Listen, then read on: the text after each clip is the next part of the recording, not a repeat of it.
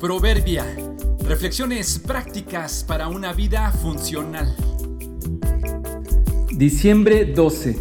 Palomas, primera parte. Sin importar la raza, la cultura o la época, en el fondo la gente siempre es igual. Estuve de visita con mi familia en una ciudad nos tomamos un tiempo para conocer su plaza pública que se parece mucho a la mayoría de las plazas de las ciudades de Latinoamérica.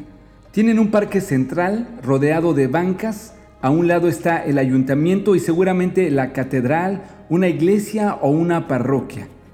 Y todas las calles, sin importar lo intrincado de ellas, llegarán hasta ahí. La plaza, con su alcaldía, su iglesia y sus bancas, estarán siempre al centro de la ciudad. En países de otras zonas o continentes las plazas son diferentes. Su distribución y sus características cambian.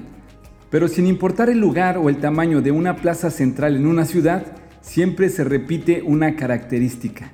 Se han vuelto parte del panorama. Es una constante. Estábamos ahí sentados en una banca en la plaza y comenzaron a llegar. Así es, en todas las plazas públicas siempre hay palomas. Siempre hay palomas porque hay gente que deja residuos o las alimenta. Las palomas en las plazas son señal de que hay humanos por ahí, que consciente o inconscientemente las fomenta.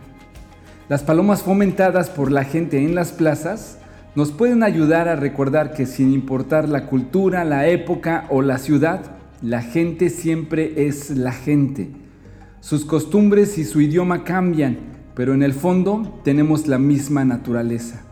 Si viajas por ahí, te darás cuenta que en todos lados hay deshonestidad y acciones indebidas. Consciente o inconscientemente las fomentamos.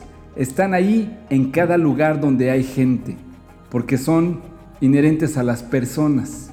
Si revisas con cuidado, notarás que a tu alrededor hay palomas.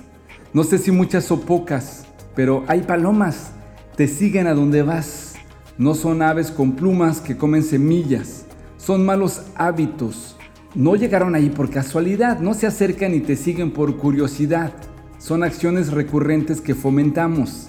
Se alimentan de lo que dejamos caer. La única forma de que se alejen o mueran es dejar de darles de comer. ¿Qué tantas palomas te rodean? ¿Sabes lo que comen? ¿Hasta cuándo seguirás alimentándolas? Por lo tanto, amados hermanos, no están obligados a hacer lo que su naturaleza pecaminosa los incita a hacer, pues si viven obedeciéndola morirán, pero si mediante el poder del Espíritu hacen morir las acciones de la naturaleza pecaminosa, vivirán. Romanos 8, 12 y 13.